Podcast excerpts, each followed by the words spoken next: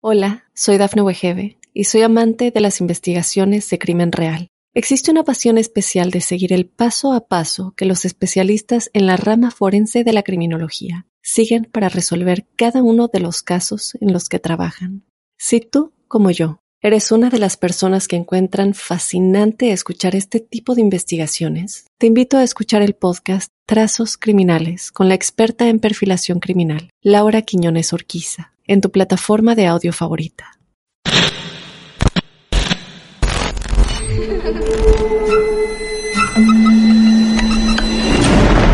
Los seres vacíos nos observan. Hasta hoy se registran muchos reportes de actividad paranormal en él. Veo cosas que no puedo explicar. Hay alguien sentado en esa silla. Está aquí. Misterio está fundamentado en el silencio. Pero ya es hora de hablarlo entre todos. Esto es Hay alguien en la casa.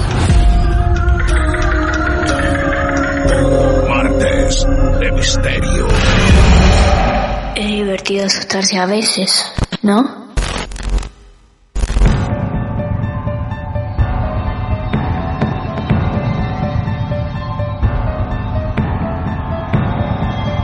Hola, buenos días, buenas tardes, buenas noches. No importa el momento que hayas elegido para escucharnos nuevamente. Lo que importa es que viniste hasta acá a creer, a ser testigo de un nuevo caso real. Vamos cazando hechos reales que ustedes mismos nos cuentan o eligen contarnos. Para el caso de hoy, no vamos a irnos tan lejos o mejor dicho, no vamos a salir de la Argentina, pero sí nos vamos a ir bien, bien al norte de nuestro país, a la provincia de Jujuy. No sabemos de límites para seguir produciendo entretenimiento, para seguir creando más episodios de estos martes de misterio. Allí nos está esperando Sebastián, porque también tiene su caso real. Lo recibimos. Sebastián Jujuy, buenas noches. ¿Cómo te va, Sebastián? Hola Martín, ¿cómo estás? Bastante bien, por suerte, ¿vos? Bien, muy bien, Sebastián. Un placer estar llegando con los martes de misterio hasta el norte más norte del país, a Jujuy. ¿Vos estás exactamente dónde? Eh, en Capital, San Salvador. San Salvador de Jujuy, capital. Perfecto, muy bien. Exactamente. Muy bien. Eh, ¿Naciste allí en Jujuy? Exactamente, Bien. exactamente. Bien, muy bien, muy bien. ¿Cuántos años tenés, Sebastián? Tengo 28, Martín. 28 años, entonces estos martes de misterio que no tienen límites y también recorren la Argentina. Vamos a escuchar todos y todas la historia real de Sebastián. Sebastián, esto para contarlo desde el principio, creo que deberíamos hacer eso, creo. Vos de última nos vas guiando, pero esto empieza a ocurrir cuándo? Esto empieza a ocurrir aproximadamente, si mal no me equivoco, ya porque esto pasó hace años atrás, estoy hablando del 2003, 2004 más o menos. Y esto le pasó tanto a mi hermana como a mí, y a una chica que trabajaba en casa también. Claro, bien, perfecto. Bueno, hace ya unos años, largos años, casi 20, estamos hablando. Más o menos. Casi sí, 20 17 años. más o menos. Claro, bien, perfecto. Bueno, eh, ¿qué cosas empiezan a pasar en tu vida, Sebastián? A ver. Bueno, primero que nada, yo era bastante chico, mi hermana me saca, le saca en realidad a mi hermana 3, 3, 4 años de diferencia. Sí. Y yo escuchaba por las noches que detrás del televisor, porque yo tengo, el tele, tengo la cama y al frente tengo el televisor, que Sí. detrás del televisor todas las noches hacía un, pequeño ruido o algo. Y mi tía, porque yo vivía con mis tías en ese momento, revisaban de vez en cuando porque ya hace varias noches venían escuchando ruidos, ruidos y me dice no, o sea que no hay nada, que no hay nada y que yo sí hay algo. Y todas las noches repetía lo mismo, una noche tras, tras otra. ¿Vos lo escuchabas Hasta eso? día, ¿Vos escuchabas eso? Estaba la que toda la, ca- la casa en silencio. Y vos, sí, sí, eran tipo, en ese momento eran las una de la mañana, que ya todos dormían porque tenían que ir a trabajar y bueno, yo a, a la escuela. claro, claro. O sea que la tele estaba apagada. Exactamente, todo apagado, digamos. Bien. Y tipo una de la mañana empezaba a escuchar detrás del televisor como piedritas, piedritas, piedritas, piedritas, y digo, algo, o se está moviendo algo o se está rompiendo algo, pensaba yo. Ajá, piedritas, como si caen piedras. Sí, sí, pero muy suaves, o sea, es muy, era muy leve, digamos, eran como piedritas chiquititas que vas tirando así, Sí, que van golpeando la tapa de un televisor viejo, bueno, así prácticamente. claro. Una noche que yo me, me levanté para ir al baño, vi como una sombra que pasaba frente a la ventana y salí corriendo del cuarto, la fui a buscar a mi abuela y le dije, no, hay algo acá en la, casa, le dije, asustadísimo. Eh, o sea, vos veías como que una sombra pasaba por la ventana, pero de adentro de tu cuarto. Claro, porque Sí. yo tengo así, la cama, el televisor y atrás del televisor está la ventana. Y por ahí entraba la luz que da de la calle. Ah, Entraba. bien. A- a- ahora, me, ahora me voy dando cuenta. O sea, desde donde venían los ruidos, Sí. vos un día que te levantás ves una sombra pasar. Claro, Ahí. algo así muy rápido. Claro. Yo salí corriendo al, al baño y, y pegué el grito, así como todo nene asustado, pegué el grito. Y mi abuela pasó y me dice, no hay nada, Sebastián, que, que calmate. Bueno, no dije nada en ese momento. Pasó una semana, le pasó lo mismo a mi hermana, pero en su cuarto. No. Ella empezó a escuchar las, las piedritas también. ¿Y qué hizo mi abuela? Tiró harina en la puerta, así empezó a desparramar harina en la puerta. Y esto te hablo cuando todavía mi abuela creía en todas las cosas de los duendes y cosas así, ¿viste? Ah, pará, tu abuela, tu abuela en este caso empezó como a, a entender o a sospechar que algo extraño había entonces. Sí, sí, no. Ella- Ah, ella bien. que cuando mi hermana empezó, a- empezó a escuchar lo que yo escuchaba, ahí Claro. fue donde se preocuparon. ¿Tu hermana lo escuchaba auto- en, algún sector en particular de su cuarto? Porque vos lo tenías identificado at- atrás del televisor, ¿no? Yo, yo tengo una ventana y Sí. ella tiene un balcón y ella lo escuchaba por el balcón. Ella lo escuchaba en el balcón. ¿Y ve la sombra también? No, no, no, No. vio la sombra. Sí, el la ruido. que sí vio la sombra, y esta sí fue, fue como que un, un reclamo también de parte de la... Hay una chica que trabajaba en casa que ayudaba a mi abuela con los quehaceres por la tarde y todo, Sí. y ella un día por la noche, habrán sido las 20 más o menos, estaba colgando ropa en la terraza. Y Ajá. dice que se le apareció una sombra negra parada frente a ella. Y dice que tiró todo bajo corriendo y bueno, la tuvieron que curar del susto la chica esa. No. Pará, escúchame, no me quiero de tu abuela. Contame, ¿tu hermana le pasa lo que le pasa y tu abuela empieza a tirar harina en el piso de la habitación de tu hermana? De mi hermana y de la mía. Ajá, ¿y explicaba por qué era lo de la harina? En teoría dice que si hay algo, hay algo realmente en la casa o, o algo y vos no lo ves, dice que si tirás harina, esto me, me contó mi abuela, ¿no? Sí. Tirás harina podés ver como huellas o algo que vos a simple vista no podés ver. Y ya la mañana siguiente cuando me levanté, pum, huellas ahí en la, en la puerta No. de cada cuarto. Me muero. Pará, ¿huellas en la puerta de cada cuarto?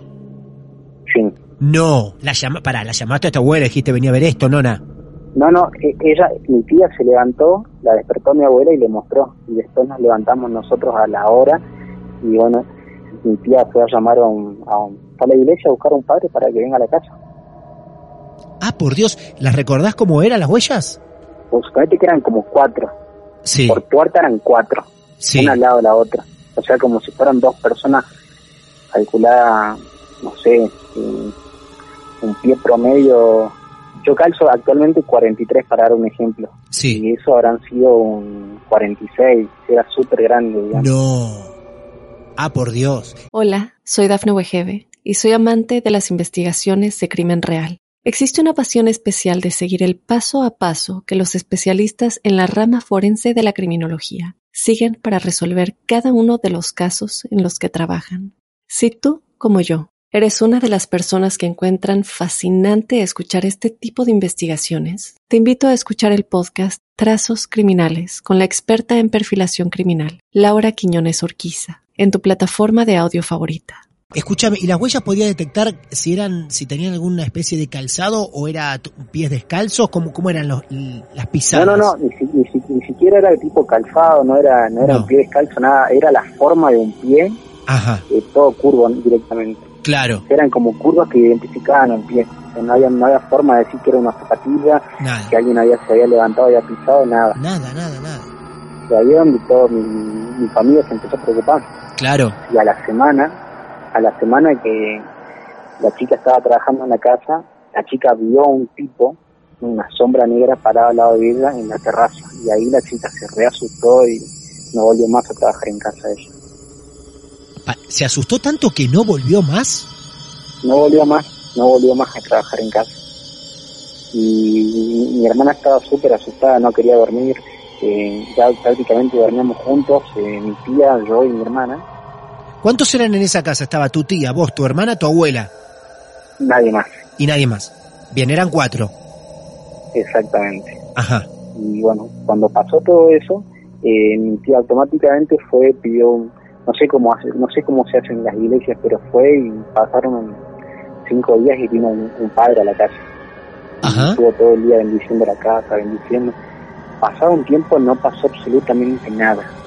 Nada, nada, nada. Eh, El, el padre este o el cura va después que la chica que ayudaba en la casa ya se había ido. Exactamente. Ah, bien. este- Entonces estamos vos primero, tu hermana después, las pisadas, la chica que se va y con todo eso ahí va el cura a la casa. Y por un tiempo todo se calma. Todo se calma. Bien. ¿Qué pasó?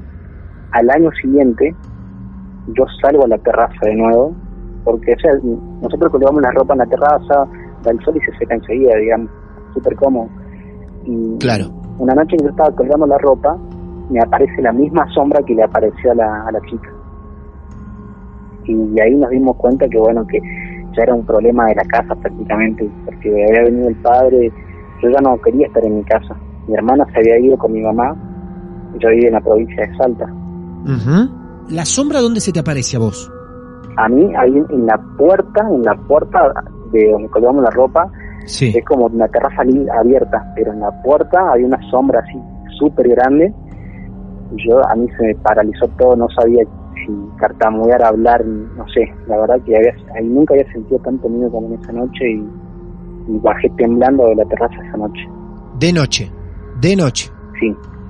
Un tiempo después, cuando viene el hijo de, de mi papá, que vendría a ser mi, herma- mi hermanito menor, Ajá. me, me dice que la había visto, había visto una señora sentada en mi cama, ¿En tu cama? en mi cama. Y él, no con, nosotros no conocemos a ninguna señora que haya vivido antes, porque la casa se fabricó cuando nosotros vinimos a vivir acá, o sea, se fabricó para que nosotros vivamos. Ajá. Bien. Pero mi sobrinito le preguntó a papá, papá, ¿quién es la señora que está sentada ahí? Y yo me miré, lo miré y ya no sabía qué hacer, o sea, estaba súper asustado, digamos, Claro. no, no encontraba respuesta lógica a lo que estaba sucediendo en ese momento. Él la ve eh, en la cama tuya, sentada en tu cama. Vos no estabas ahí todavía. No, no, yo estaba en el comedor, Claro. él estaba en el comedor y mi hermanito pasó, No. miró para el cuarto y dice que en la cama Claro. vio a, la- a una señora sentada. O sea, y un nene no te va a mentir de No. decir, vi- Claro. O sea, nosotros ya estábamos, chao, digamos, con, con el tema ese, ya no sabíamos qué hacer.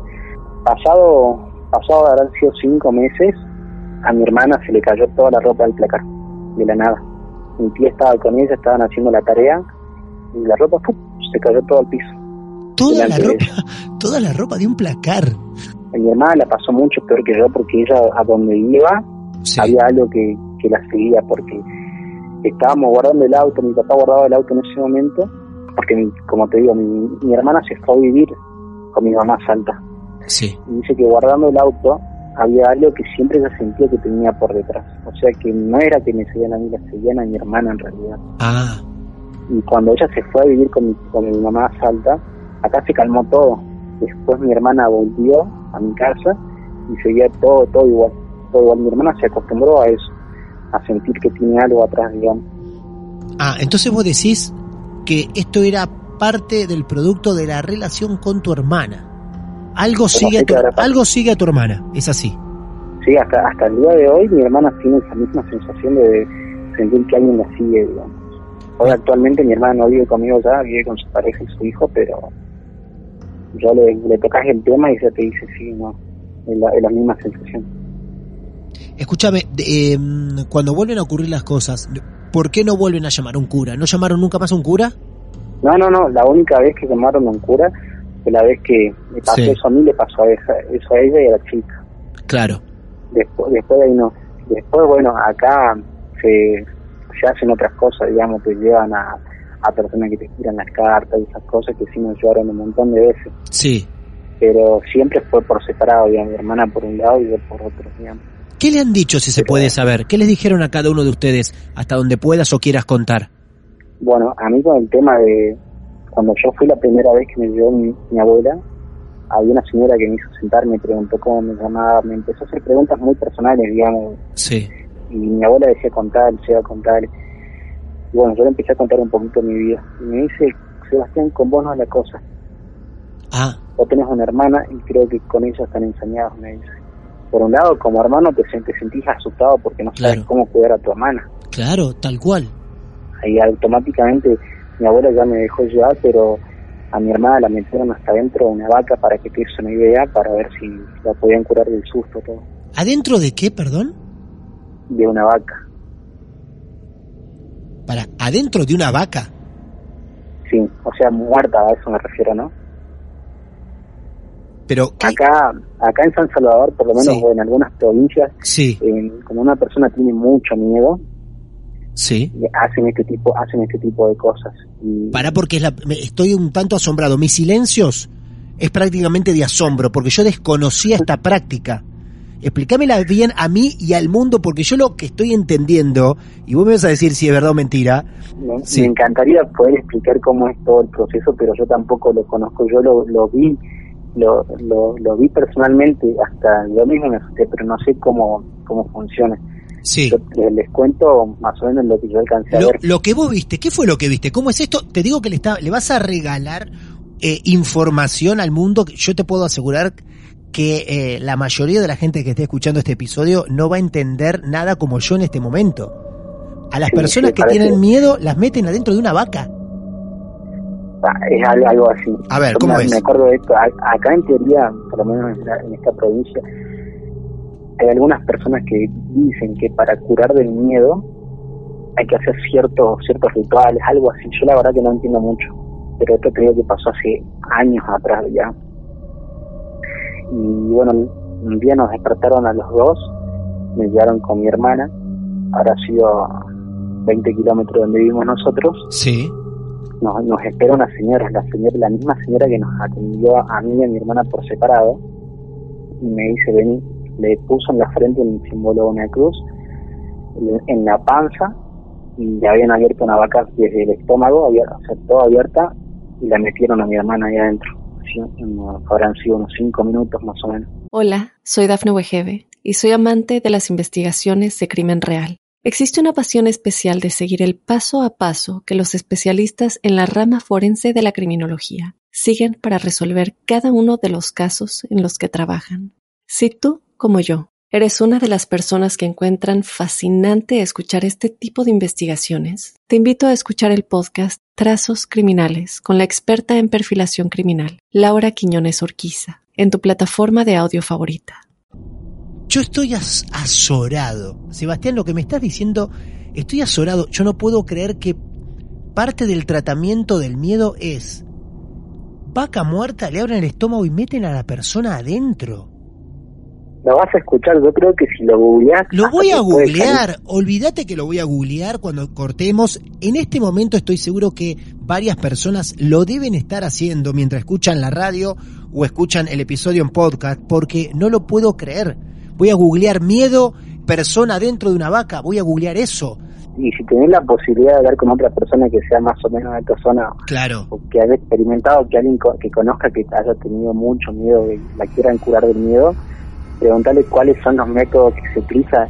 Yo creo que se utilizan de todo un poco, pero te juro que como lo que yo viví, o lo que yo vi, por lo menos fue algo que te cambia un poco la perspectiva de las cosas. No, es impresionante. Ahora, eh, yo imagino una persona metiéndola dentro de una vaca muerta.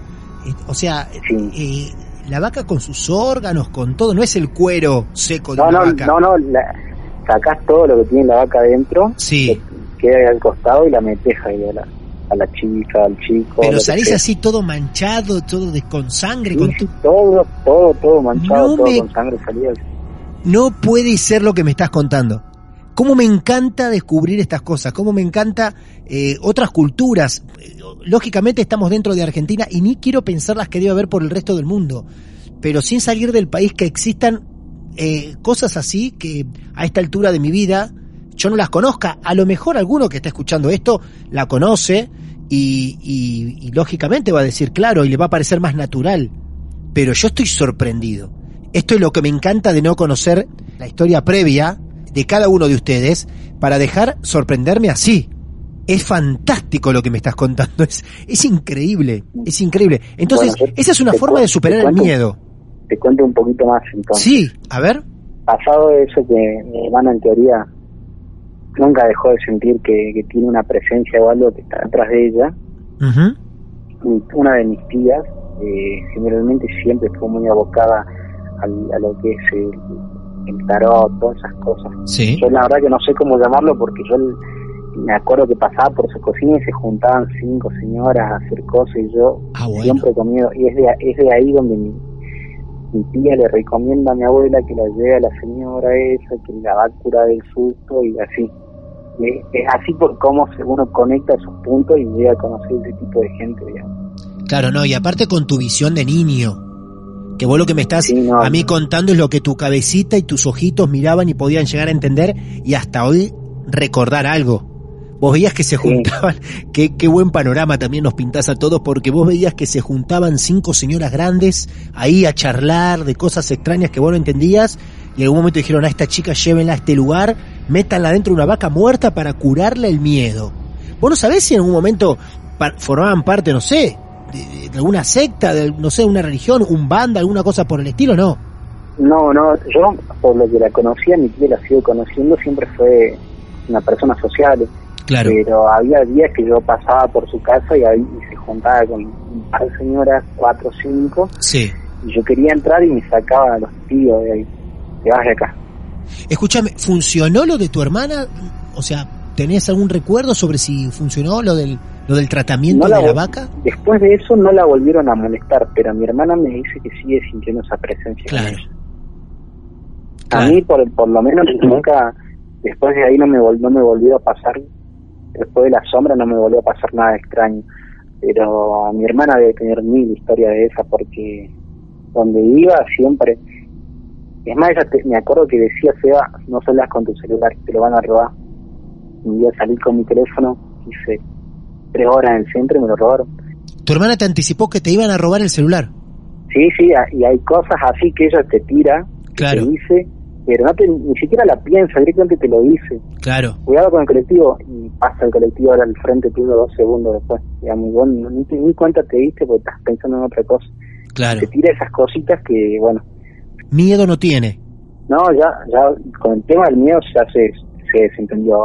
El tema es que Si te meten adentro de una vaca muerta, ¿qué, ¿a qué otra cosa le puedes llegar a tener miedo? ¿No es un buen tratamiento? Y la, la verdad que Lo que me encanta de este relato, que lo más sorpresivo de, de esta historia eh, no tiene que ver con el terreno paranormal, que si bien tiene un contenido extraño de energías, de sombras y, y todo lo que nos contaste, lo más extraño tiene que ver con un hecho natural real, de una práctica hecha por humanos. Qué impresionante.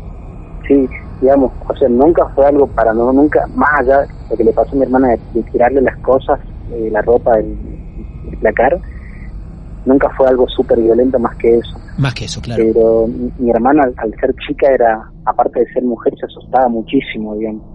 No, no, pero Entonces de ahí nace la, la inquietud de Claro. cómo, cómo se le ayuda, digamos, para que no siga sufriendo con eso. ¿hoy crees que sufre ella con eso? ¿no? Ya, desde ahí dejó de dormir sola. Te hablo de Ah. los ocho, ocho años, nueve años, que ya dejó de dormir sola, dormía con mi abuela y Mm. se le hacía a veces difícil incluso dormir. Nosotros Claro. íbamos al colegio juntos y olvídate, era como que ella pasaba la mitad de la noche durmiendo y la mitad no, digamos. A vos, Sebastián, hasta hoy todo más tranquilo, entonces. Yo por lo menos más tranquilo de ella, sí debe, debe haber tenido un par de historias más en su casa, pero Eh, Sabés que la receta es no vivir con tu hermana. Te sacás algunos problemas de encima. la verdad que sí se extraña un poco el suspenso en casa.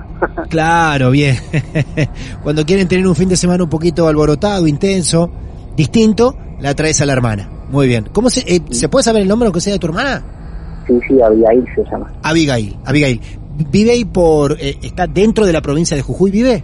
Sí, ella vive, a ver, vive, qué sé yo, a 10 cuadras donde vivo yo, más o menos. Eh, sería un gustazo, en algún momento, cuando quiera ella, porque no obligamos a nadie, pero cuando ella quiera poder hablar con tu hermana para completar la segunda parte de, de la historia. Así que sería un placer si en algún momento ella tiene ganas de contar su parte, será bienvenida, ¿sabes? Dale, no te preocupes, yo le voy a comentar igual para que ella escuche el podcast, así que Dale. seguramente se va a entusiasmar y va a dar su versión de los hechos.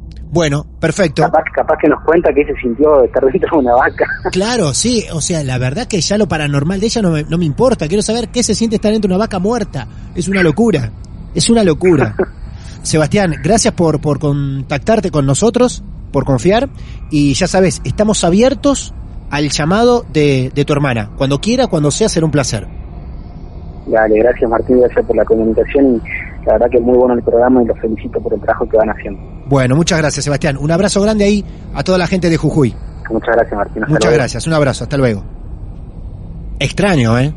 Extraño. Qué bueno esto de viajar hacia otras regiones, otros lugares, porque nos encontramos con cosas tan sorpresivas como estas.